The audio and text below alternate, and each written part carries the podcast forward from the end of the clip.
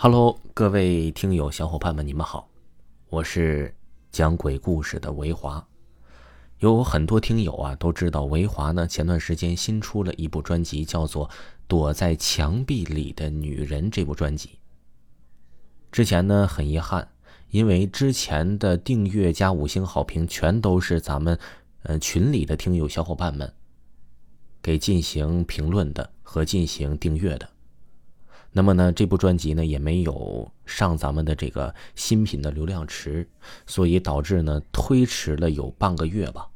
但是不急，希望听到此音频的小伙伴们呢，可以去帮助维华进行一次订阅加五星好评。这部恐怖的专辑非常非常的好听。如果有不知道的朋友呢，可以在我的头像，或者呢是。在咱们的鬼故事的那个链接里，也可以看到《躲在墙壁里的女人》这部专辑。另外呢，维华将在咱们的五星好评、优质评论的听友之中呢，送出咱们定制的维华演播的木质书签都是由我来私信你，跟你要地址的五个维华演播的定制的书签喜欢的小伙伴一定要去听一听《躲在墙壁里的女人》这部专辑，而且帮我订阅跟五星好评一下，感谢你们。那各位听友就来听一听咱们《躲在墙壁里的女人》的精彩的片段吧。欢迎你收听恐怖悬疑惊悚类小说《躲在墙壁里的女人》，作者秩序标。由维华为您播讲，咱们恐怖开启第一集。小区停电，媳妇儿又带着孩子回了娘家，我一个人待在家里，挺寂寞的。晚饭后，我什么事情都干不成，只有躺在床上玩手机。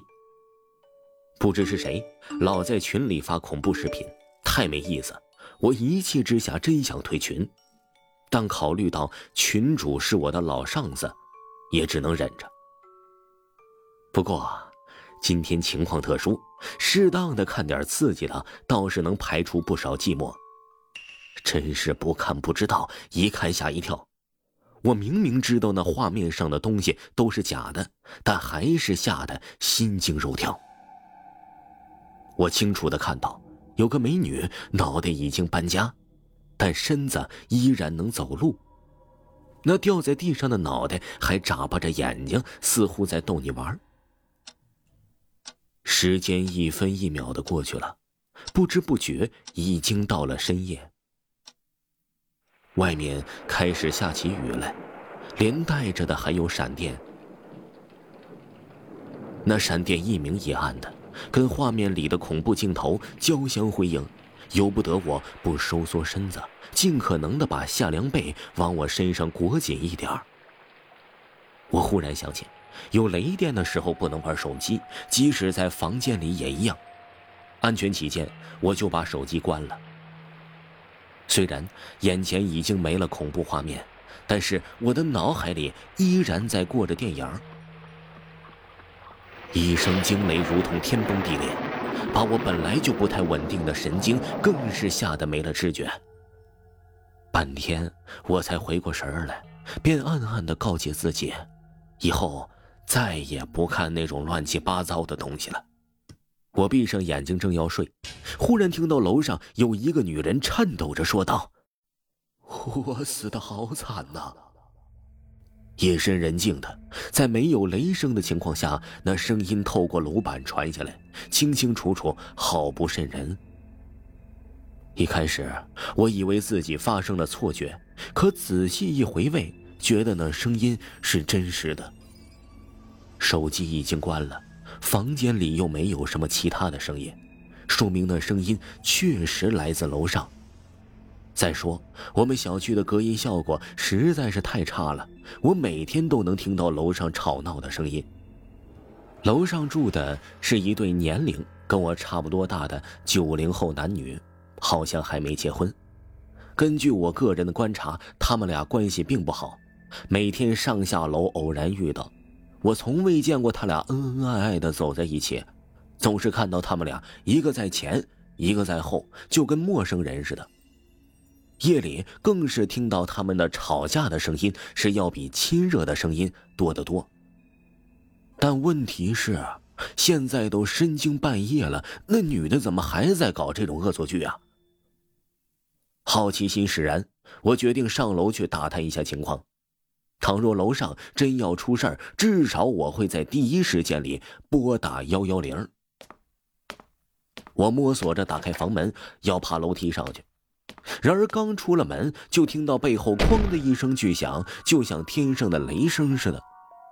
不过我很快就反应过来，外面风刮得很大，窗户又没关，大风透过窗户把门给关上了。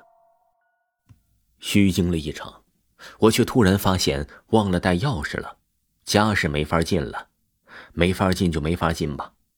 反正小区里有我不少哥们儿，随便到谁那儿凑合一宿都不是什么大事儿一边想，我一边摸索着上楼，可是刚要拐弯，就发现一个女人慌慌张张的从楼上走下来，我的心里立刻收缩成了一个圆点儿。就在我们相遇的那一刻，一道闪电唰的把夜空照得如同白昼。闪电之下，我看到那女人的脸是苍白的，而且神色非常紧张，似乎看到了什么可怕的东西。那女的看上去也就是二十几岁的样子，就算比我大，估计也大不了多少。不过我并不认识她，也从未见过她。我不知道她是几楼的，或者是不是这里的住户。又不好乱问，就给他闪了个路，让他先过去。按理说，那女的应该感激我才对，可她一眼瞧见我，就像遇上鬼似的，妈呀一声大叫，然后磕磕碰碰的往下跑。对此，我非常理解。深更半夜里，况且又黑灯瞎火，一个女人冷不丁的在楼道里遇上个男人，不吃惊才怪。可是这事儿没法去解释呀，有时候话解释的越多，误会反而会越大。于是我们不得不这样想。等他跑下楼去，自然就平静了。我们住的是六层，七层跟我们呢，也就是几步距离，所以我马上就来了。我敲了一阵子门，里面一下子反应都没有。我想打个电话。可是又不知道对方的手机号。我突然有一种不好的预感，也许里面真的出事儿了，说不定那声音就是那屋里的主人在临死之前说的最后一句话呢。怎么办？报案？可是我现在什么都不知道。所谓的女主人已死，那不过是我的个人的判断罢了。不，连判断都不是。充其量也就是瞎琢磨，一旦幺幺零派人过来，发现什么事情都没发生，我怎么跟人家解释啊？我总不能说我的预感出了问题吧？那岂不被人笑掉大牙？这样一想，我只好打消了报案的念头。我正要找个地方去睡觉，可是忽然想起刚才遇到的那个女人慌慌张张的样子，因此又打了个问号。她。会不会和这事儿有牵连呢？我越想越觉得这个事情严重了，不由得做出了这样的推测：也许那个女人在七楼杀了人，正要回去，却正好遇上了我。他一看事情暴露，所以才吓得妈呀一声大叫，然后拼了命的往下跑。还是那句话，推测归推测。在没有掌握到真凭实据之前，什么推测那都是枉然的。我粗略的算了一下时间，从刚才遇到那女人到现在也不会超过五分钟。现在正在下着大雨，估计那女人走不了多远，没准啊就在楼下避雨。于是我想，如果现在去追的话，说不定能追上她。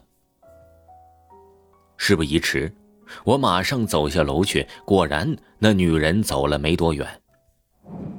原来，她下楼下的匆忙，不小心崴了脚。从她一瘸一拐的动作上就可以看得出来。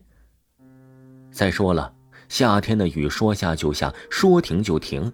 我刚走到楼下，那雨就停止了。我原本打算追上那女人，亲口问明情况。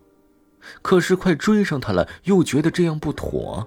现在我什么情况都不了解，直接问人家是不是杀人凶手，人家会作何反应？听众朋友，本集播讲完毕，感谢您的收听，咱们下集恐怖继续。